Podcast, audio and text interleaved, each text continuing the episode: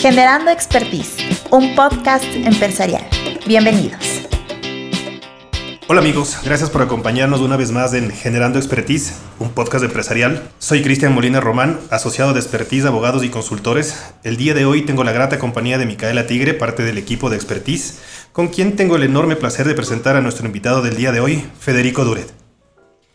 Perfil de Federico Kiko Duret, abogado español de la Universidad Nacional de Educación, máster de propiedad intelectual por la Universidad de Carlos III de Madrid, experto en propiedad intelectual, miembro de la Asociación Ecuatoriana de Propiedad Intelectual del Ecuador, experto consultor en entretenimiento y nuevas tecnologías, socio cofundador de la Asociación Ecuatoriana de Protección de Datos, miembro de la Asociación Española de Derechos de Autor del Entretenimiento, miembro del Comité Jurídico de Latin Artis y en la actualidad es director general de la Sociedad de Gestión Colectiva Uniarte, Unión de, Unión de Autores y Artistas de Audiovisuales del Ecuador. Kiko, nos gustaría dividir este podcast en tres momentos aprovechando tu experiencia y tu conocimiento. La primera, la protección de derechos de propiedad intelectual que tienen los artistas audiovisuales sobre sus interpretaciones. La segunda, la protección de los derechos de imagen de actores y figuras públicas.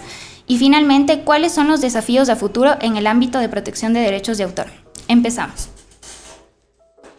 Como este podcast está dirigido para empresarios, abogados y no abogados, lo que nos gustaría es empezar definiendo qué es propiedad intelectual. Todos siempre tenemos en la mente un concepto de propiedad intelectual pero propiedad intelectual es mucho más allá de lo que nosotros vemos como propiedad intelectual. No solamente se limita a marcas, a patentes, a diseños industriales.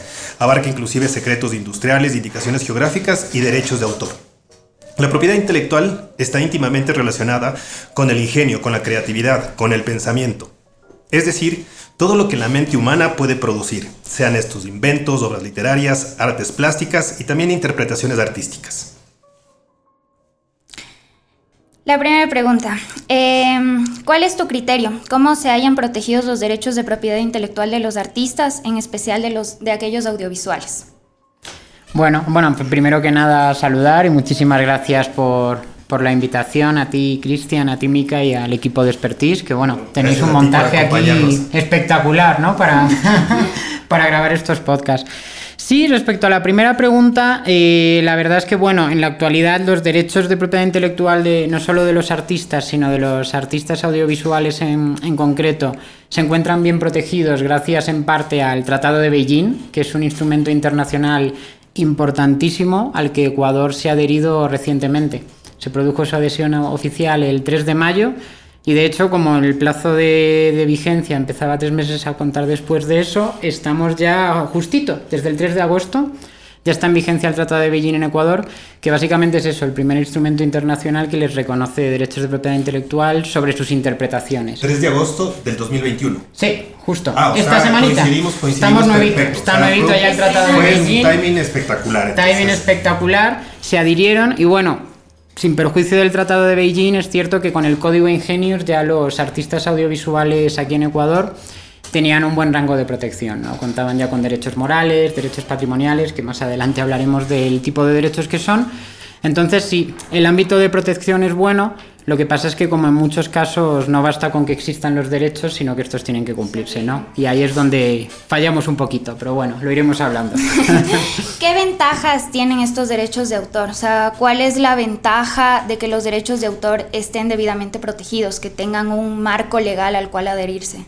Básicamente incentivan la creatividad, porque claro, si uno, los titulares de derechos, ¿no? los artistas, los autores, no pueden vivir de su trabajo, no pueden obtener rendimientos a cambio, no pueden tener control sobre los tipos de explotación que se hacen sobre sus creaciones, difícilmente van a tener un incentivo para seguir creando. Todo esto en el caso de reproducciones, obviamente entendiendo que al poder, al, poder tener imágenes ya no estáticas, sino móviles en un film, en un, en un documento digital, obviamente esos derechos se tienen que hacer valer por las retransmisiones y las transmisiones. ¿Desde cuándo empiezan a surgir esos derechos? ¿Desde la primera transmisión? ¿Desde la segunda retransmisión? ¿Qué momento es el momento generador de derechos para los artistas Una muy buena pregunta, muy buena pregunta. Realmente el derecho surge desde el momento en que se está produciendo la interpretación. Es decir, con una interpretación en vivo, un actor de teatro tiene derechos de propiedad intelectual. Lo que sucede es que cuando esa interpretación se fija, ahí surge otra amalgama de derechos que son, como bien comentas, pues eso, los de autorizar las diferentes retransmisiones, comunicación pública. Hay otro que se llama la puesta a disposición, ¿no? Que es esa comunicación pública, el hacer accesible la interpretación a todo el mundo, pero en el momento o el lugar que, es, que el público elija, ¿no? Netflix. Estamos hablando de plataformas de streaming, este es otro derecho importantísimo a día de hoy, se llama puesta a disposición. Entonces, el derecho realmente surge desde el momento en que se hace la interpretación en vivo. Pero claro, cosa bien distinta es que una vez se fija, se produce esa grabación, ahí es donde surgen otra serie de derechos de explotación para autorizar qué se hace con esa fijación grabada, ¿no? con esa interpretación que ha sido grabada, ¿no? Así que se reproduzca, se comunique públicamente, en cine. O sea que técnicamente el actor está contratado para la filmación, pero, el, pero la reproducción sea primera, segunda retransmisión o tercera ya generan otro tipo de derechos. Claro, en directo realmente la interpretación del, del actor en directo ya genera derechos y de hecho el primer derecho que él tiene que autorizar es precisamente esa, esa fijación, ¿no? que es una categoría de la reproducción, o sea, el autor tiene que autorizar el que tú grabes esa interpretación en directo. Por eso si, por ejemplo, tú vas a un teatro y sacas el celular y dices, voy a grabar, no puedes. Por supuesto. Tienes que obtener la autorización. estaríamos esperando ya Exacto. Pura y dura. Exactamente. Yo voy a adelantarme con la segunda pregunta, que sería, ya entendiendo cuáles son los derechos que los autores, que los, que los, que los actores tienen, que los artistas audiovisuales tienen, localmente cómo se encuentran protegidos esos derechos. Habíamos hablado hace un momento, nos comentabas sobre el Tratado de Beijing, que ya entró en vigencia en el Ecuador. Enhorabuena, bien por eso, felicitaciones. Y el Código Ingenios, que ya reconoce estos derechos desde el año 2016, si no estoy equivocado.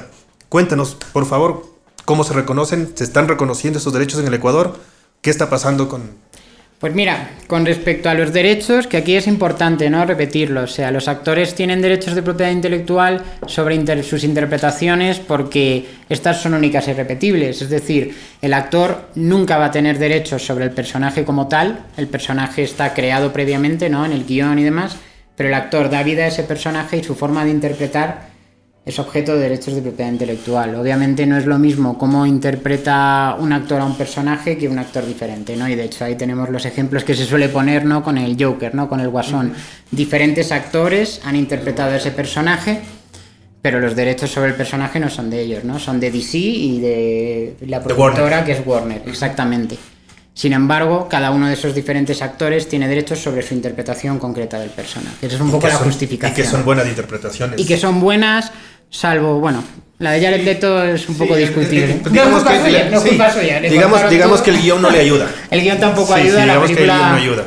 es malísima, hay que decirlo. Sí, sí, sí. pero, pero desde el primer Guasón, que no recuerdo el nombre, eh, César Romero es de César los Romero. en latino. claro. Exactamente. El genuino desde, Guasón. Guasón, la interpretación hasta, hasta la última de Joaquín Phoenix es, espectacular, es maestra. Sí. Maestra. Eh,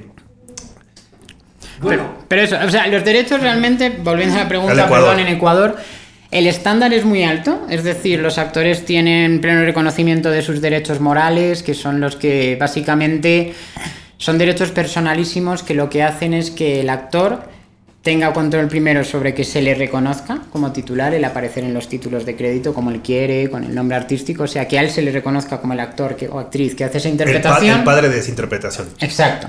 Por eso se llama derecho de paternidad, exactamente, el titular como tal, o sea, yo he hecho esta interpretación, se me tiene que reconocer como tal.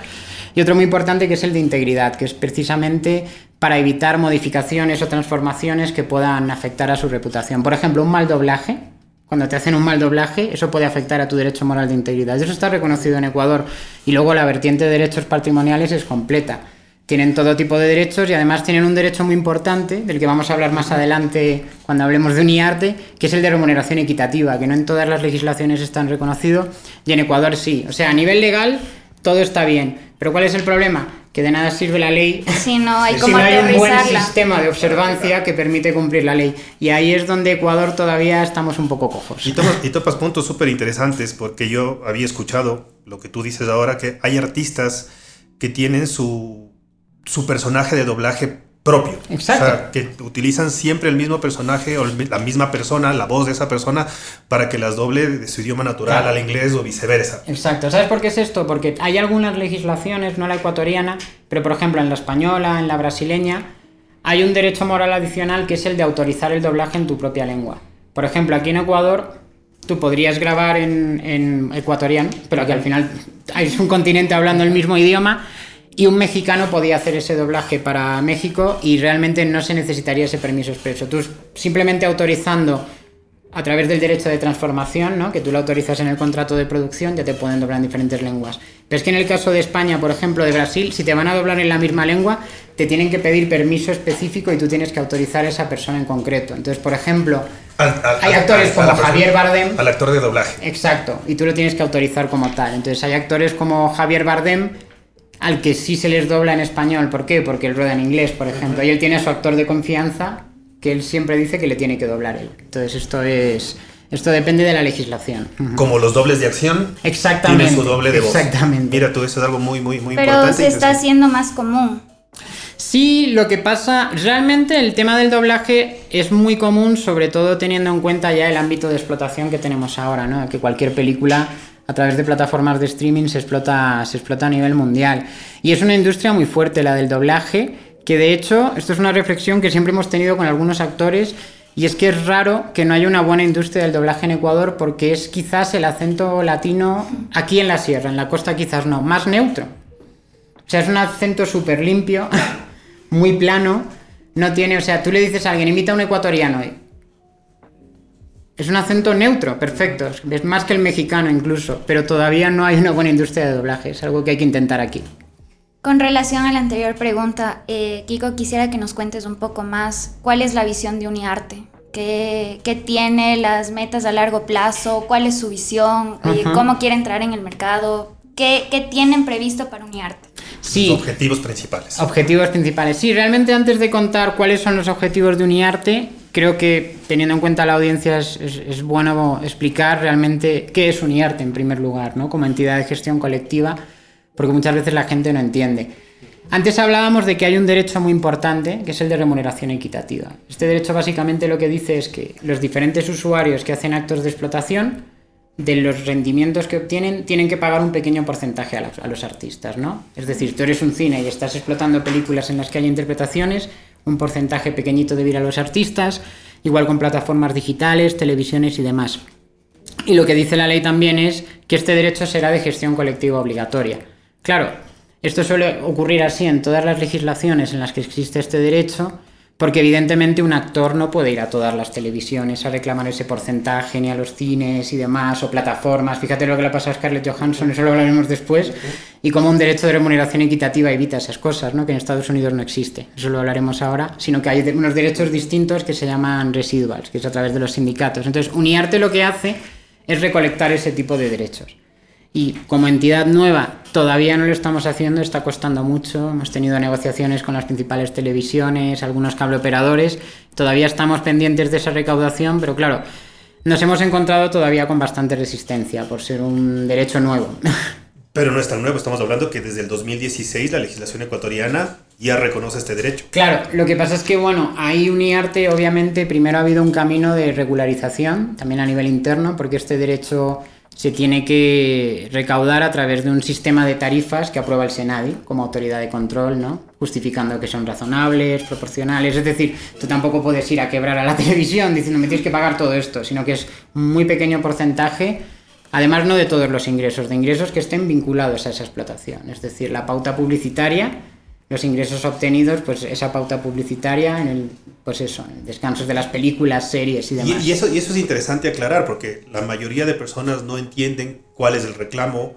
Exacto. Entendemos que existe ahora una campaña generada por los propios actores, por las propias actrices, por los guionistas inclusive, directores, pretendiendo de que se, que se hagan valer sus derechos, de que se paguen sus derechos de remuneración. Eh, y entendiendo esto, antes de entrar en la pregunta sobre la campaña, ¿cómo es el cálculo de este porcentaje? ¿Cómo se, ya, nos explicaste que se calcula, que, que, se, que se cobra sobre la pauta publicitaria de la, del momento de la transmisión, pero ¿cómo se calcula? Se calcula por tiempo, se calcula por personaje principal, se calcula por... ¿Qué o sea, ¿qué es razonable? ¿qué, es, es, razonable? Exactamente. Exactamente. el cálculo, no, no, está muy bien. El cálculo, a ver, hay diferentes parámetros dentro del tarifario Básicamente este porcentaje es a esos ingresos única y exclusivamente vinculados a esa explotación y luego evidentemente para el reparto nosotros trabajamos a nivel internacional porque formamos parte de Latin Artists, que es una confederación internacional con diferentes entidades. Hacemos un reparto entre todos y evidentemente los actores ahí, el que más se va a llevar de ese porcentaje dentro de esas obras, que uno, ha habido más pauta publicitaria, también hay índices de audiencia, rating y demás, con lo cual eso genera más rendimientos es en base a escenas en pantalla, ¿no? lo que se llaman los takes. Es decir, un protagónico que a lo mejor si en una película hay entre 90 y 100 escenas, si un protagónico sale en 60, él va a ser una categoría que se va a llamar más que los, los, que son actores secundarios, que los que ya son no figurantes, pero vamos, que tienen por lo menos alguna frase dentro de la película y demás. Entonces esto ya es un sistema de reparto. O sea que para tener derechos tienes que tener al menos una frase. Los extras no entrarían en esto. Depende del país, ojo, depende del país.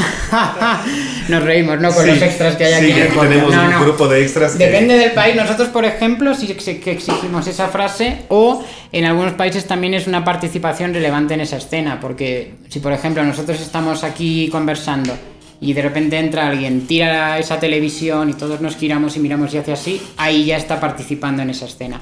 Depende un poco también de eso. O sea, es de la. es como tener una actividad, o sea, generar una actividad en la escena, un movimiento de escena.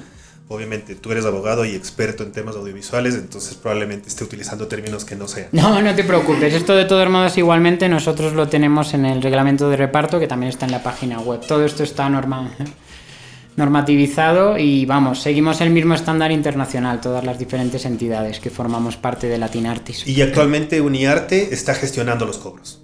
Ajá, estamos en ello, ya en algunos casos por la fuerza, hemos tenido que presentar algunas tutelas administrativas, ya ha salido alguna que otra sanción y seguimos en el proceso, ¿no? Se ha apelado, estamos ahí, no podemos contar mucho más, pero igualmente estamos también eh, conversando y cerca de cerrar acuerdos con algunas grandes plataformas de streaming. No puedo contar mucho más tampoco por un NDA fuerte que hemos firmado, pero vamos, estamos trabajando en ello porque realmente el sentido de esta campaña y viene un poco acelerado por el tema de la pandemia, ¿no? Porque lo que ha hecho la pandemia básicamente es poner de relieve lo, lo importantes que son estos derechos en momentos como este, porque claro, se han cancelado todas las producciones, los actores y actrices están sin trabajar y sin embargo ven cómo siguen pasando sus películas, sus series, etc. Y no reciben ningún pago por ello, porque ellos cuando celebran el contrato de producción, por un precio tanto alzado, por un precio fijo, a ellos les contratan, les pagan sus honorarios. Como un trabajo a destajo. como, como un trabajo a destajo, exactamente. Ceden todos sus derechos de explotación y de ahí se explotan esas interpretaciones. Entonces, claro, este derecho de remuneración lo que dice es, oye, hay una obligación legal de pagar un pequeño porcentaje a los titulares de derechos por los rendimientos que te obtienes por ello. Sí, y esta campaña justamente es una campaña que hemos visto en redes sociales que se llama hashtag Actúa por tus derechos, en donde hemos visto a varios actores pronunciarse sobre el tema. Eh, en un momento a nosotros como, como, como, como, como mortales que no estamos cerca de los actores ni de las actrices, no entendíamos de lo que se trataba. Y por eso es que nos llamó, la, nos llamó la atención y quisimos conversar contigo sobre este tema y, y, y que nos cuentes cuáles son las vulneraciones que están teniendo y sobre todo, tú has topado un tema principal ahorita en pandemia, en, en la época del confinamiento, empezamos a ver retransmisiones de programas que pasaban cuando éramos niños, cuando, cuando yo era niño, yo no estoy tan joven todavía, probablemente Micaela todavía estaba muy, muy pequeña. Eh, pero hemos visto que se han repetido y se han repetido programas y programas. Sobre esos programas existe este derecho. Exactamente, eso es muy importante porque una cosa que a veces dicen los usuarios es, no, no, esto sería irretroactivo, el, el que una serie de los años 90 se le aplique este derecho. No, lo que pasa es que este derecho surge por la explotación de la película, no importa de qué año sea, pero si tú desde 2016 pasas estas series y películas, ahí es donde existe el derecho, porque surge con ese acto de explotación. Desde el momento en que un usuario, sea un cine, una televisión, una plataforma de streaming, explota esas interpretaciones cobrando un precio, el derecho está ahí. 2016 la fecha que el código ingenio Exactamente, diciembre de 2016 es lo que marca, digamos, perdón, el que se pueden hacer efectivos estos derechos. Ok, está clarísimo. Pero de, lo que hemos entendido, de lo que hemos leído y de lo que sabemos sobre, sobre, derechos de autor en este caso, hay una gran diferencia entre el copyright anglosajón y los sistemas continentales de derecho de autor. Y creo que ahí viene nuestra falta de entendimiento o de conocimiento o probablemente de desviación. Esta diferencia es la que ha afectado, eh, primero, ¿cuál es la diferencia? Y segundo, ¿cuál es la afectación que genera esta diferencia para nuestro sistema que es el continental de, de derechos de autor? Exacto, es muy buena pregunta. Mira, la diferencia principal es que el sistema de derecho de autor, ¿no? Lo que el sistema continental, que es el que llaman el de droit d'auteur, porque viene de Francia, básicamente el centro de la regulación, como su nombre indica, está en el autor, ¿no? Los titulares originarios. Es decir, el que crea esa obra tiene un montón de derechos de los que luego puede desprenderse. Puede cederlos a cambio de un precio, él puede autorizar sucesivos actos de explotación, pero él es el centro de la regulación, todo nace en él. cambio, en el sistema de copyright, que sería algo así como el derecho de copia, lo importante es el producto como tal. Es decir, el resultado final, el producto, y por ello realmente la titularidad en origen no es de los autores, sino que se protege más al que invierte la plata. Exactamente. Lo que se protege es el producto como tal, entonces dicen, bueno, que la titularidad en origen de derechos, por lo general, tiene que ser del productor, por eso existe este sistema del work for hire, ¿no? la obra por encargo, en la que el productor... Es lo que habíamos hablado, un trabajo de estajo. Exactamente, el productor básicamente dice, bueno, yo quiero a este director, quiero estos actores y vamos a hacer mi película y voy a invertir tanta plata.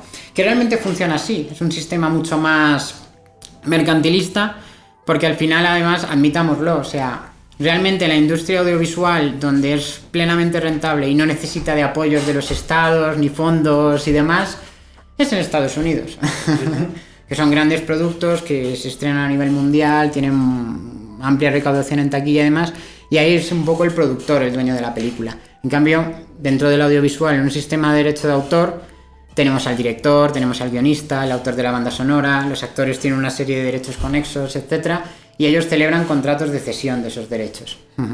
Esa es la diferencia principal, ¿no? Un poco la filosofía detrás de la norma. Por eso, en el copyright no hay derechos morales, por ejemplo. Ah, no existe este derecho de integridad, no hay un derecho de paternidad como tal, no hay derechos morales. Es por eso que ves que los, los créditos al final a veces les reducen a nada, les, les ponen... Sí, eso luego se pacta por contrato. Realmente ahí sí por contrato los actores siempre van a exigir que para el cumplimiento del contrato, y no solo como aparecen sus créditos, sino eso, el tamaño, en qué orden y demás, pero no hay estos derechos morales y por eso hay un caso muy famoso que es el de una película, La jungla de asfalto, que cuando le hicieron del paso de blanco y negro al coloreado, en Estados Unidos no ocurrió nada, pero sin embargo los herederos de John Huston, del director, demandaron en Francia, cuando la pasaron por la televisión francesa en color, y ahí sí tocó una, una indemnización, por, un, por un tema de daños morales, exactamente. Ahorita de la nada me vino una pregunta a la mente, obviamente Hollywood es nuestro referente más cercano en cine y en audiovisual, pero en realidad las mayores producciones o la cantidad más grande de producciones audiovisuales están en la India. En Ajá, en Bollywood. ¿Qué pasa ahí? ¿Cómo, cómo, cómo se protegen los derechos? Eh, ¿Es continental? ¿Es copyright? Obviamente entendiendo que en su momento la India tenía un sistema anglosajón por ser parte de, del Commonwealth inglés. Exacto. ¿Cómo funciona, ¿Cómo funciona en la India? Muy buena pregunta. Fíjate, no conozco bien la legislación, pero creería que sí, que es un sistema, un sistema de tipo Commonwealth Copyright, como también lo hay en Australia, por ejemplo. O sea, estos países que tienen este tipo de sistema, principalmente es eso, Estados Unidos, Canadá, en Inglaterra también, Australia en la India. Entonces sí. Y luego, siguiendo un poco la pregunta, claro, que me preguntabas por las diferencias de los dos sistemas y cómo afecta aquí. Claro, el problema que yo me he encontrado aquí en Ecuador dentro de esta industria es que se manejan contratos tipos del copyright. Entonces a veces hay cláusulas del tipo eso, que la titularidad en origen es del productor, que el actor renuncia a todos sus derechos, que todo se cede para todo el universo a perpetuidad, etc. Entonces eso es un problema porque se maneja ese tipo de contrato porque al final yo creo que acceden a traducciones en internet y el productor dice, ah, esto está bueno, todos los derechos son míos. Y tratan de, imponer este tipo de contratos. Entonces, ese es uno de los grandes problemas que hay en Ecuador, ¿no? que no se están utilizando buenos contratos. Y además es todo un contrato tipo. O sea, ves el mismo contrato en diferentes televisiones, diferentes eso es algo que, obviamente yo al ser el, el, que maneja el área de contratos y tener parte de contratos aquí en, en la firma, nos encontramos con eso a diario. O sea, un contrato mal redactado, un contrato que son parches de cláusulas de diferentes contratos, te terminan generando esos problemas. Y sobre todo cuando estás hablando de un contrato técnico como el que vendría a ser un contrato de contrato audiovisual, Por un contrato con cláusulas audiovisuales. Por supuesto. Y que generas obviamente una discrepancia legal. ¿Por qué? Porque tienes un contrato que viene a ser ley para las partes, como manda nuestra ley, con legislación aplicable internacional que no es nuestra legislación. Entonces van a haber conflictos y siempre se van a presentar conflictos. Aquí, aquí, por ejemplo, lo que más he visto es en los contratos el, que haya cesiones sobre formas de explotación que no existen todavía a la fecha de la firma del contrato, que claro, eso es permitido en el copyright. Pero, por ejemplo, en la mayoría de, de, de, legislaciones con sistema continental no, y de hecho el Código de Ingenios, en el artículo 167, lo prohíbe expresamente. O sea, tú no puedes ceder derechos sobre algo que no existe. Y yo esto me he encontrado con grandes estudios jurídicos y grandes productores que he dicho, pero es que esto está mal. Y dicen, no, no, claro que está bien. Y digo, no, no, es que está mal. O sea, hay que quitar. Y, y, y, lo que no saben es eso, que, que, es que realmente les juegan contra ellos. Porque claro, si tú tienes un contrato con cláusulas nulas, ahí realmente lo que aplica es, pues bueno, el por defecto, ¿no? Y al final es, pues bueno, la cesión ha sido por 10 años y solo para Ecuador. Lo estás explotando en Internet. Entonces sí es... Para mí, vamos, el contrato, los contratos tipo son uno de los cánceres de la industria, sí, sí. Bueno, eh, yo creo que son en general. En general, sí, en cualquier, bueno, tú como abogado experto en... Eh, y eso es algo que comentábamos con Micaela hace, hace unos días. Decía, justo hablábamos de contrato y decía que el abogado del contrato nunca es el abogado del juicio. Justamente por esos problemas, porque claro, cuando llegas con un contrato mal hecho, mal redactado o un contrato que tiene cláusulas que no son aplicables, no vas a ir donde la persona que te hizo ese contrato. Vas a dar donde un abogado que te corrige ese problema y por lo general ya son eh, son juicios, son arbitrajes, son demandas. Entonces, sí, sí, sí, es el cáncer de toda industria, contratos mal hechos y malas asesorías en ese caso. Un poco aprovechando el tema del copyright con el sistema, em, tiempo atrás hubo un escándalo con el actor Johnny Depp. Tuvo el, el tema de violencia intrafamiliar. Y yo quería preguntarte, él hizo varios contratos para salir como actor dentro de películas.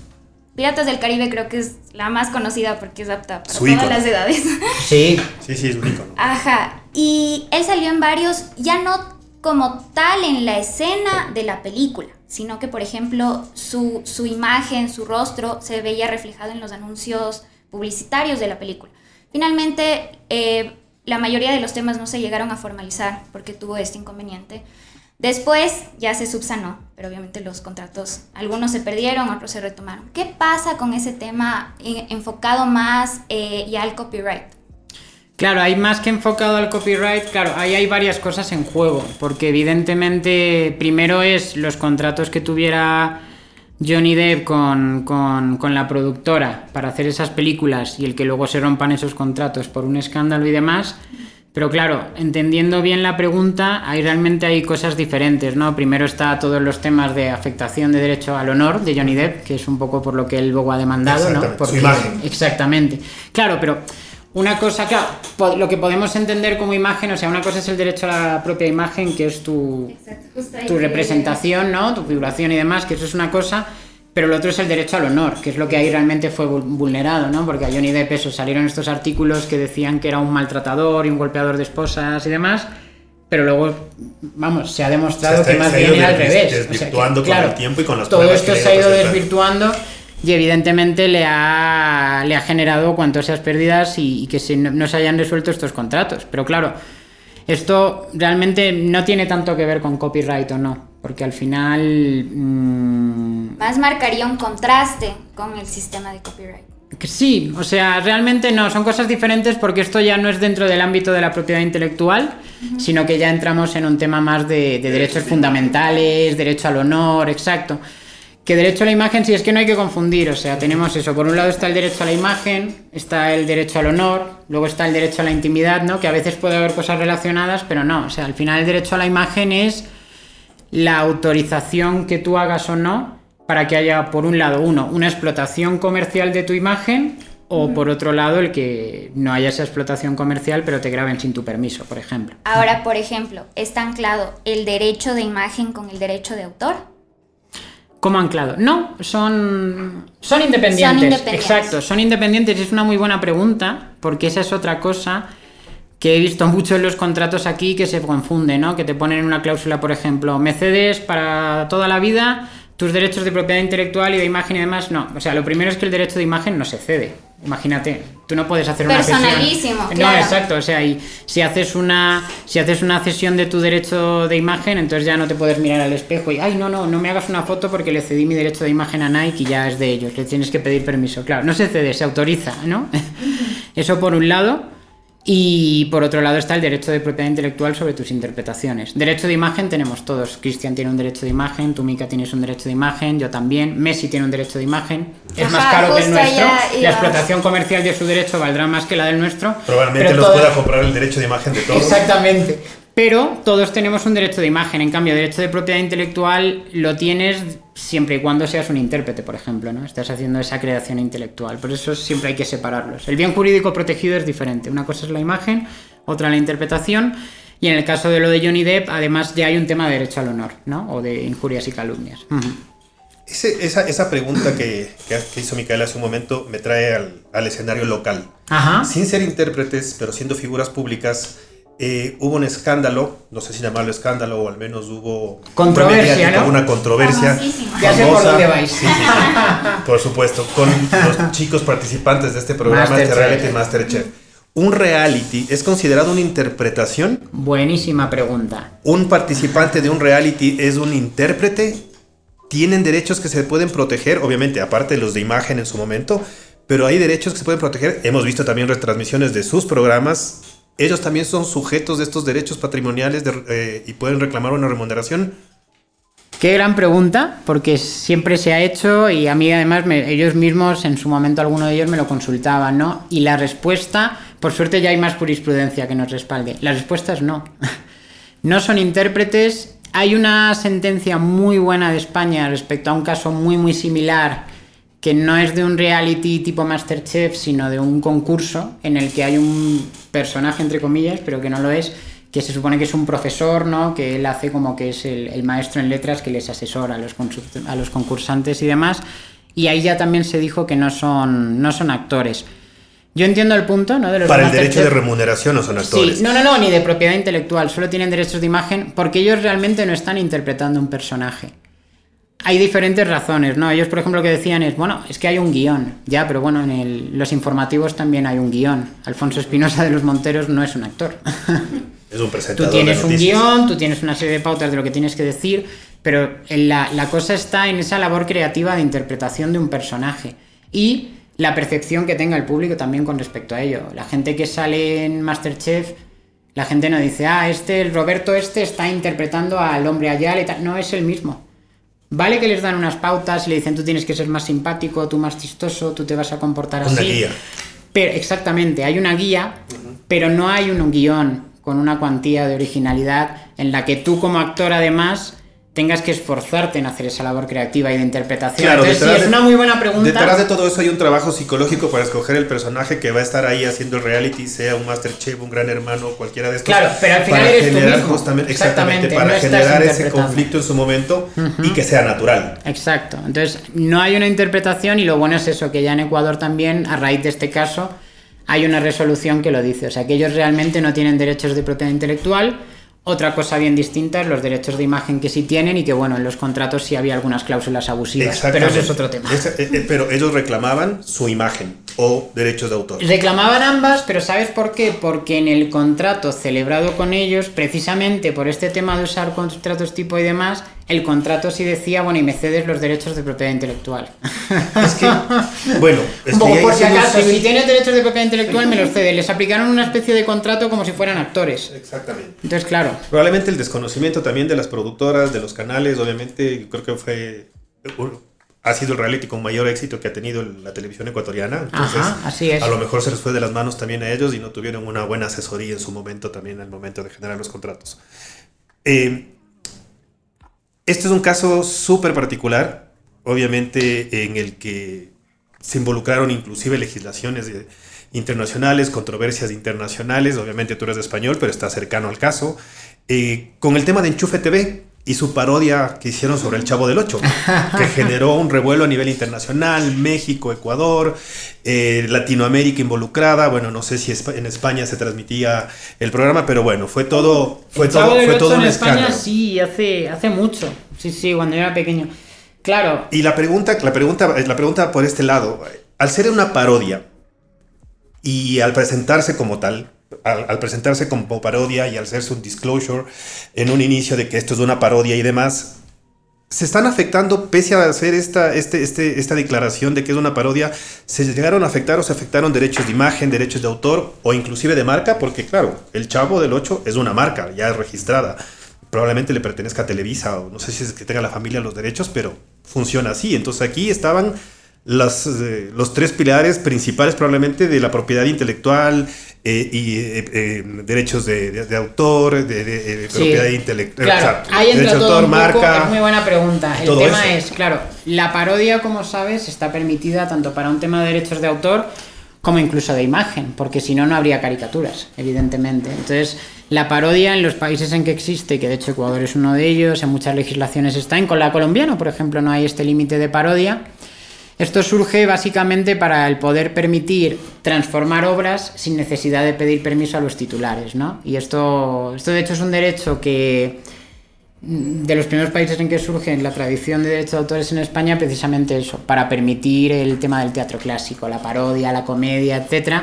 Entonces, desde ese punto de vista no hay una vulneración de derechos de autor como tal. Pese, pese a que existe una, una, explotación comercial, porque o sea, todo esto tiene no, un fin no, no pasa nada. Eh, por ejemplo, eh, yo qué sé, ahora mismo no se me ocurre ninguna de aquí, pero en su momento Scary Movie y todo este tipo de películas y demás hicieron millones de dólares en taquilla y no dejaba de ser una parodia de diferentes películas de terror, incluso con los personajes y demás, pero está permitido porque al final es, una, es un tipo de transformación que es pues para hacer mofa, provocar la risa y demás, y eso lo que hace es facilitar el que haya comedia, ¿no? Eso es un poco el, lo mismo que con la parodia con respecto a un tema de derechos de imagen. Si no, no se podrían hacer caricaturas y demás. Entonces, si está permitido y claro, ya tema marca, realmente no conozco tanto el caso, no sé hasta qué punto utilizaron la marca como tal, pero al final una de las cosas que entra siempre más en juego es el tema del riesgo de confusión y demás, que no lo hay porque es evidente que es una parodia. Entonces al final, permitido está.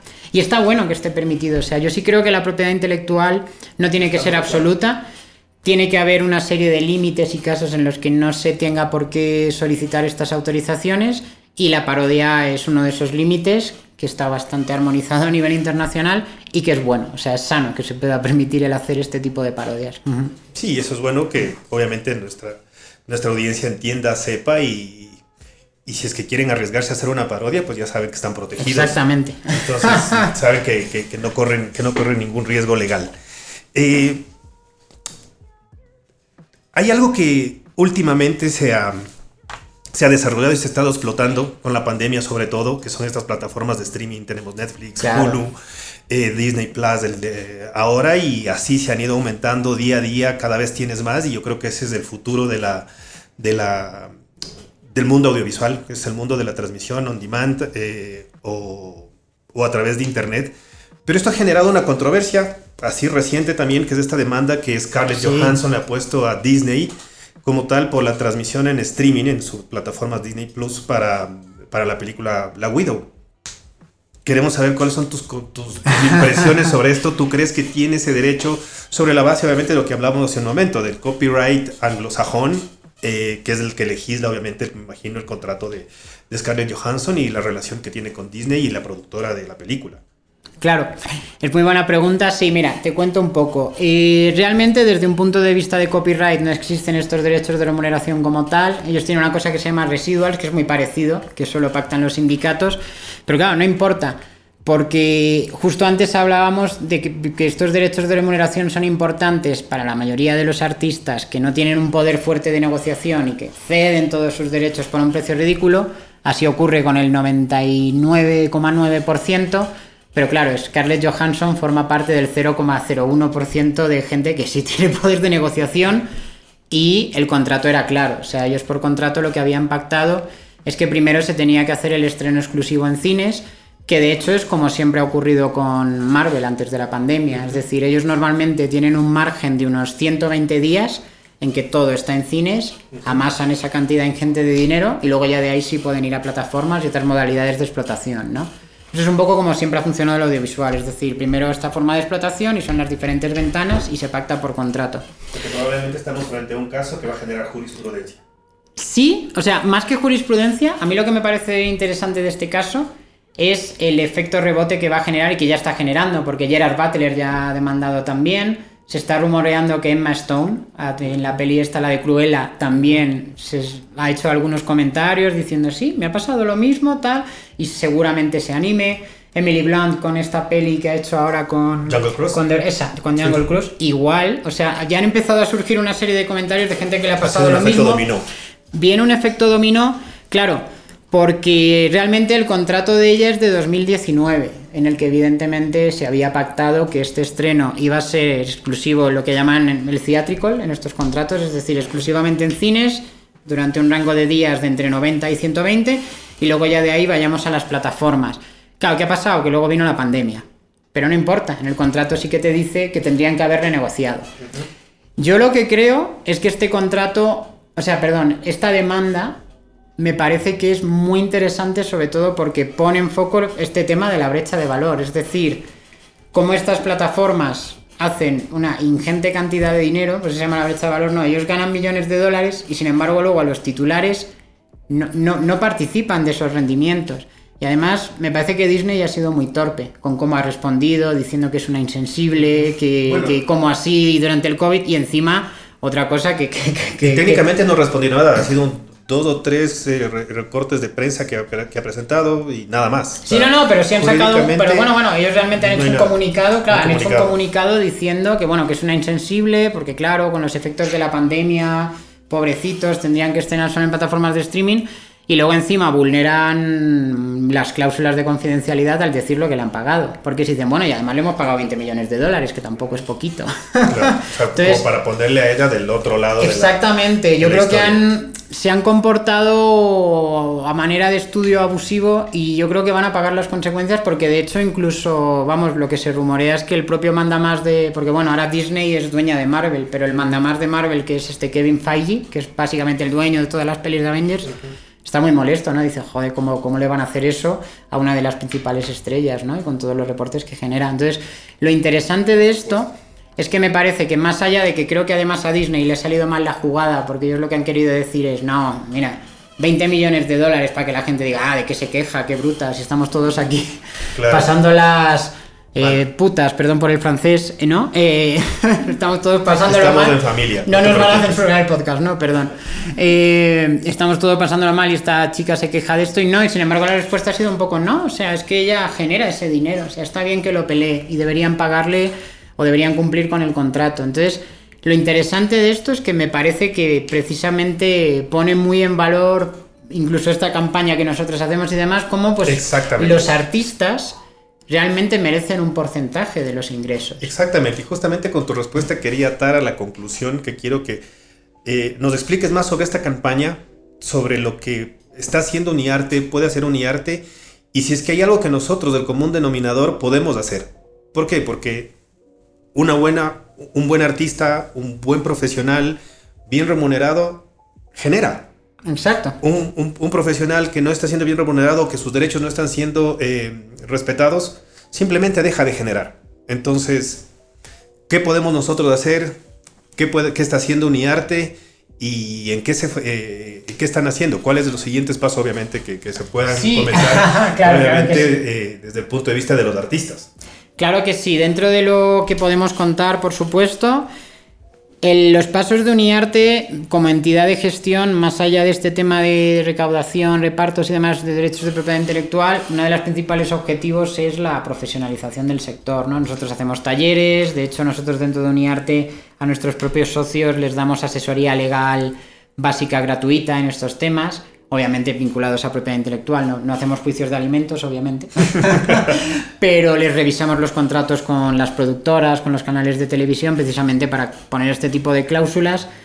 Y obviamente eh, el objetivo es ese, con un sector más formalizado y que puede vivir de su trabajo, la industria audiovisual mejora. Este derecho, por ejemplo, que, que venimos reclamando, existe en Colombia desde 2010, allí se pagó relativamente rápido y bueno, no digo que toda la industria colombiana haya crecido en torno a ese derecho, pero desde luego mal no les ha venido.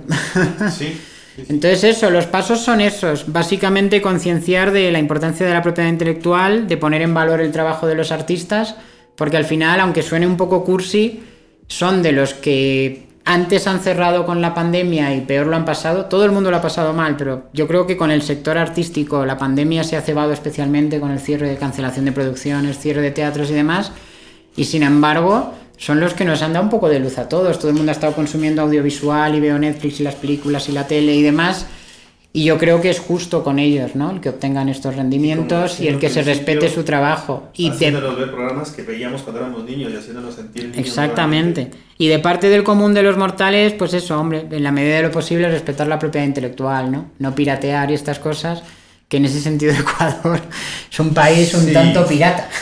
Bueno, yo creo, yo creo que el tema de Netflix ha, cortado mucho el, el, tema de la piratería. ¿Por qué? Porque tienes mucha... Sí, definitivamente. Tú y yo que somos más mayores y vivimos un poco la época de los inicios, ¿no? Con la mula y Napster y todas estas cosas. Yo creo que sí hemos llegado a un punto en el que la oferta legal ha reducido la piratería porque hay una buena oferta legal, porque el problema en su momento era y solamente yo, no, pirateo, yo no pirateo porque sea un pirata, yo pirateo porque es la única forma de acceder, a este contenido, porque es que si no, no puedo acceder de ninguna otra manera. Eso ya se ha resuelto, pero el problema ahora es esta famosa brecha de valor, es decir, que no se enriquezcan solo unas pocas plataformas de streaming, ¿no? que también lleguen los titulares. Y, antes, y antes de, finalizar, ahorita topas un tema que yo comentaba con, con Micael y con los demás chicos con los que trabajamos para este podcast, porque hay un equipo detrás de todo esto aquí en Expertise haciendo haciendo, haciendo toda esta labor. Y justamente les hablaba sobre Napster y les contaba, decía, en su época, obviamente ahora ustedes tienen Spotify, tienen Apple Music y demás al alcance del, en el celular. Nosotros teníamos que bajarnos la música. Y, fue tardaba? y claro, primero que tardaba mucho, segundo que después de eso obviamente hubo un, un, lío legal entre Napster y Metallica. Claro. Eh, y después de eso obviamente empezaron a generar canciones que se subían al, al, al internet cargadas de virus. Y fue creo que la época que más proliferaron los virus o se generaron más, eh, más virus. Metallica puso eh, virus en sus canciones para que no se bajen. Eh, DMX, un cantante de rap muy famoso, fue el que más puso y él, y él le lo decía públicamente. Pues bájate, está ahí, está gratis. Y es impresionante porque en aquel momento Encima, claro, Lars Ulrich, bueno, y lo sigue siendo. Todavía hay memes de él, pero, pero, pero se convirtió en una especie de enemigo del mundo. De decir, ah, qué bruto. ¿Para qué quieres más dinero? ¿Cómo vas a luchar contra esto? Es como ponerle eso, puertas al campo, ¿no? tratar de parar una ola con una piedrita, pero. Y, y, vamos, con un coste altísimo. Entonces, lo bueno ahora es eso, que realmente hay una buena oferta legal.